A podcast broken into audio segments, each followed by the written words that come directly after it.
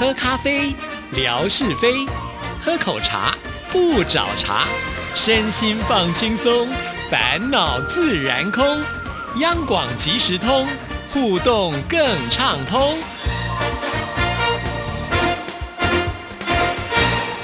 亲爱的听众朋友，大家好，欢迎收听今天的央广即时通，我是谭志毅。从这个礼拜开始的每一天，志毅都要呢提醒所有的听众朋友，我们的这个活动，也就是呢六月十一号的情牵两岸庆端午呢就要展开了。第一阶段呢，就是记忆当中的台湾味，透过听众朋友呢，把啊这个想象当中的台湾味道，或者是你曾经吃过的台湾味道，呃，记忆当中呢，可能呃觉得有趣味的台湾味道，都可以把它写下来，用文字的方式呢，传到志毅的微博私讯或者是 email r t i t a n t a n at gmail dot com。R t i t a n t a n at g m a i l 点 c o m，或者是到我们电台的官网上呢去填写都可以啊。因为第一阶段呢已经到了这个紧张的时刻、倒数的时刻了啊，在六月十号我们就截止了，所以呢，请听众朋友把握最后的这个倒数三天哈，请大家一定要好好的把握时间，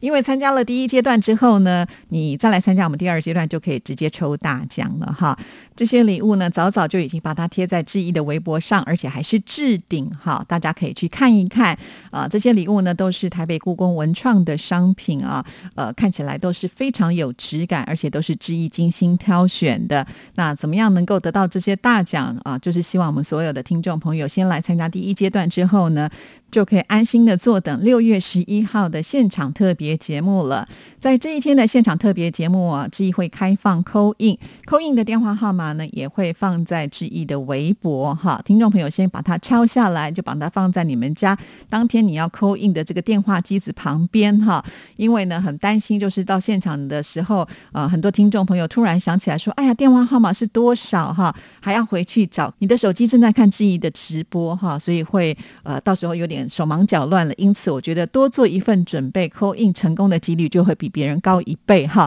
所以，请听众朋友呢，可以先把这个电话号码抄下来，放在呢你啊这个抬头一眼就可以看到，甚至我觉得字可以放大一点哦，看得清楚一点，才不会拨错电话号码哦。好，这是属于扣印的部分。那扣印进来呢，我们也有讨论的主题啊，也就是呢，呃，你在家乡是怎么样来庆祝过端午的？比如说，一定要吃粽子啦，好，那你们家乡的粽子都是什么样的口味呢？你最喜欢吃的又是什么呢？啊，或者是说，哎，在台湾，我们过端午的时候，以前都会有这个划龙舟比赛啊。不过，因为今年疫情的关系，龙舟赛呢就取消了。不然的话，其实，在我们电台附近的这个基隆河啊，就会有这个划龙舟比赛，非常的精彩，而且是很热血的啊。或者在端午的时候，台湾都会有一些习俗，比方说会在门上挂艾草来驱虫啦。或者是有人会喝这个雄黄酒啦，那或者是会做香包啦，还有呢，呃，就是在中午十二点的时候要立鸡蛋啦，还要喝这个中午的端午水啊，哈，所以之类的，你们都可以呢来做一些发挥，大家来做分享哈。那只要扣印进来的听众朋友就可以进阶到了可以抽头奖，还有这个一奖跟二奖哈，因为这个价值都非常的高，所以我们希望。是两阶段都有来参加的，但如果听众朋友是好不容易扣印进来，可是你却忘了参加第一阶段的话，那很抱歉呢，只有参加一个阶段，我们就只能抽参加奖跟三奖了啊。这个呢是属于扣印的部分。那除了扣印之外呢，我们还会开直播，就会在微博上呢可以看得到志毅的一直播哈。那有听众朋友问志毅说，是不是要下载一直播？是这样的，根据过往的经验呢，就是有些听众朋友就发现，透过微博来看一直播。他会一直叫你去下载，好，那与其这么麻烦，不然的话就麻烦你先下载一直播。如果呢真的在微博上呢出现这样的状况的时候，你就可以马上的转到一直播来看哈。同样一句话哈，就是多做一份准备啊，才不会呢有一些状况出现的时候呢，反而耽误了你去抽奖的好时机。好，在这边就请听众朋友呢多费一点心，透过自己的微博来观看哈。好，那再来的话呢，就是在微博当中呢，志毅也准备了加码礼要送给听众朋友哦，所以要尽量的留言，到时候我们也会出一些简单的题目给我们的听众朋友呢来参与互动哈。如果这个最快答对的朋友们啊，同样你也是可以来抽大奖，我们还有加码礼要送给你哈。所以请听众朋友呢，一定要两边呢都要尽量的来关注哈，因为我知道的扣印电话号码，根据我们过往的经验都是非常难打的，所以我们也是会开放一部分让听众朋友透过直播呢，呃，来做这个互动啊，因为直播就没有限制了嘛哈。只不过呢，我们在猜题的时候会比这个速度快哈，这是很合理的一件事情。所以，请听众朋友呢，现在就要开始设定你的闹钟了，不然当天你可能一下有事情忙就忘记了哈。那在这里，我要很感谢我们的美霞，来自越南的听众朋友，他为了致意呢，在这一天特别休假。他说他这样子就可以比较安心的来参加现场特别节目。听到这里，我真的是非常非常的感动啊！因为越南跟台湾是有时间差的哈，所以他们那个时间呢是在上班的，就不方便呢，呃，看个尽情，也不方便的扣印，也不方便的留言呢。所以他避免有这样的状况的时候呢，他甚至就干脆直接请假。了哈，真的好感动哦！这就是属于全方位的支持了啊。那在这边要提醒美霞哈，每一个人可能都会临时有些状况的时候，怕时间就错过了，所以最好的方法呢，就是呃，大家可以用这个手机来设定一下闹铃啊。比方说，在十一点半的时候，你就可以先有一个闹铃提醒一下，说等一下半个小时之后呢，就要来看志毅的呃这个微博的直播了，呃，可以扣印电话了。好，那或者呢是在这个最接近的前五分钟再设一次闹铃，这样就比较不会忘记了啊。好，那再来还要提醒所有的听众朋友的是，因为我知道很多听众朋友都是用手机来看志毅的微博嘛，哈。可是你要扣印的时候，你就突然发现，糟糕了，那怎么办？我这个手机可以同时做很多事情吗？所以最好的方式呢，就是呃，在你的身边有另外一支电话，哈，这样子呢，你可以边看志毅的微博，边用另外一个电话来扣印，这样子才不会有一些重叠的困扰，哈。这当然也是我们在几次办活动之后呢，所累积下的一些经验，那志毅知道之后呢，就可以分享给所有的听众朋友。希望大家呢都能够就是准备好之后再来参加哈，有备无患嘛哈。这个大奖呢，自然就比较容易呢落到你的口袋当中了。好，再一次的提醒所有的听众朋友，就在六月十一号的中午十二点到一点钟，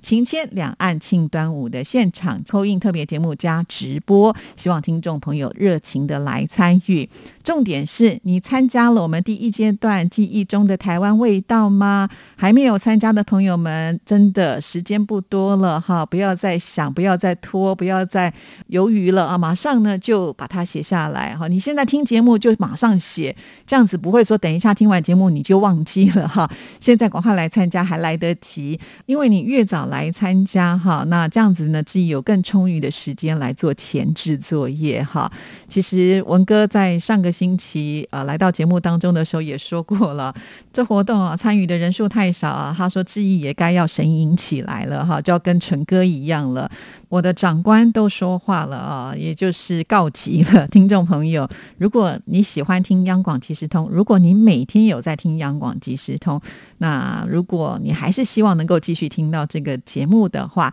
这就是你支持这个节目最好的机会了啊。那当然也很感谢前面就已经来支持力挺我们节目的朋友们啊，但显然这个数量还是不够的，呃，很少质疑做节目办活动需要花这么多的力气哈，不知道今年到底发生了什么样的事情，尤其我们刚好现在呢又碰上了这个疫情比较严峻的时刻了啊，呃，各方面都变得好紧张哦，所以请听众朋友帮帮忙，赶快呢来参加哦。好，接下来的时间呢就赶紧的来呃回复一下，就是来参加朋友们。的这个信件内容，先来看的就是广东的节能，节能就提到了说，台湾的美食都不胜数啊，比较有印象的是台湾卤肉饭，吃起来是香浓可口，唇齿留香；还有鹅啊煎，香脆香滑；还有珍珠奶茶、凤梨酥，莲雾口感脆嫩，滋味诱人。好的，其实我觉得节能虽然在这封信里面写的非常的简短，但是完全符合我们活动的要求啊，就是呃简单的把它表述出来。确实他讲的这个蚵仔煎呢，香脆香滑，这个形容的非常非常的好。我想节能应该有吃过了，尤其节能在这个广州啊，广州有这么多的美食的地方，呃，应该也少不了有台湾的美食啊。好，谢谢节能。那再来看的是走路到台北，他来参加的这个内容。虽然一直没有亲自去台湾感受当地风土人情，对台湾特色美食也略知一二。有素称水果法拉利的凤梨，台湾民间称菠萝，八街小巷琳琅满目的小吃，叫出名字的有蚵仔煎，还有用正体汉字书写的牌匾，在我印象里就是道地的台湾味道了。看来呢，也是对台湾有很深的研究的朋友啊。确实，这个十全排骨呢，在这边自己要跟听众朋友介绍一下。到各大夜市去呢，少不了有这个十全排骨汤啊。不一定呢是十全啦，有的时候是药炖排骨。那每一家这个药炖呢，当然就是采用这个中药材啊，但是都会有一点点不太一样。相同的是呢，这个排骨汤都会带点甜的滋味。我猜应该是有放甘草了哈。这个我就不是那么懂，也许呢。可以请这个节能来帮我们解说一下，因为节能呢，他的工作其实跟中药材是有关联性的哈。那就是因为每一家的配方会不一样，炖上这个排骨，尤其是冬天的时候，点上一碗呢，呃，喝完以后呢，你就会觉得哇，这个全身呢就好像呢，呃，有增加了很多的热能的感觉哈。那这个十全排骨还有排骨肉可以慢慢的啃，也很不错，在各大夜市都有啊，像是饶河夜市就有好几家的这个呃。药炖排骨汤呢是非常非常有名的啊！吃这个药炖排骨呢，还有一个是重点呢，就是每一家呢他们会附有让你沾排骨的那个酱料会不太一样。呃，我自己觉得呢是会放一点这个豆瓣酱哈，那每一家都是有特调的，呃，带一点咸甜的滋味哈。那如果你喜欢吃辣的话，也可以自己再调点辣味。好，这个通常呢要炖排骨汤都会搭配的卤肉饭在卖哈，所以你到一摊去啊，就点上一碗要炖排骨汤跟一碗卤肉饭就可以吃的很饱很饱了。好，那，非常的谢谢。那我们再来看呢，下一位听众朋友，这是来自于广州的听众朋友，呃，是朱巧。他就提到了蛋挞，还是在九零年代的时候听亚洲之声的节目，听主持人说有个蛋挞的糕点很好吃。那个时候我没有见过，更没有吃过。现在我们这里的面包店里面都有了，吃了确实还可以，就不知道是不是主持人说的那个味道了。呵呵，满满的回忆，哇，这个回忆可以说是记得非常非常的久哈。说到蛋挞呢，其实，在呃台湾的一般的面包或者是糕品店当中呢，是基本款就一定会有的。可是呢，台湾有一段时间非常流行的是葡式蛋挞哈。葡式蛋挞呢，跟我们传统的蛋挞是不太一样，尤其是这个它的塔皮要是比较酥的，呃，咬起来呢会有层次感。烤的酥酥脆脆的，我还记得应该是在九零年代的时候吧，哈，那个时候葡式蛋挞刚刚呢啊引进台湾啊，我记得第一家店也就是在我们台北市呃这个东区的地方哈，哇，每天都是大排长龙哦，呃，要吃一个蛋挞可能要排好几个小时才能够排得到啊。而且还有规定哦，每一个人要限量哦。在当时哦，哇，真的是引起了一股风潮啊！不只是这一家店哦，后来就雨后春笋的开了好多的葡式蛋挞店哦。好，那没有想到呢，呃，这个光景也没有维持很久，很快的，呃，这个热潮过了之后呢，这些葡式蛋挞店好像都不见了耶。那现在要买到这些蛋挞，又是回归到了就是糕饼店，比如说面包店啦、蛋糕店里面呢，还是可以买得到。这些蛋挞了哈，这可能就是一个呃新鲜的东西出现之后，会造成一窝蜂大家想要去尝鲜呢。那久了之后，因为毕竟这样的东西它不是可以天天吃的嘛，哈，甜点这么多种，你今天吃这个，明天吃那个，所以销售热潮呢就渐渐的退去了。呃，不过我们现在在台湾同样还是会有两种蛋挞可以选择，传统的也依然存在着。所以呢，如果听众朋友将来有机会来到台湾啊，想要品尝这些糕点的话，呃，你想吃蛋挞，那你要弄清楚你想吃的是比较传统口味的，还是葡式蛋挞。都可以买得到啊，很方便。其实糕点这几年在台湾哦，也可以说是掀起了很多的热潮啊。就像上次纯哥来到我们节目当中介绍的马卡龙啊，这个马卡龙其实是来自于法国的甜点啊，因为它的颜色很漂亮，造型也很美，所以也吸引大家呃喜欢去尝鲜。虽然它价格很高啊，但是买的人也蛮多的哦。好，以后有机会呢，我们再来慢慢聊有关于台湾的糕点的部分。今天时间到，就聊到这里，祝福大家，拜拜。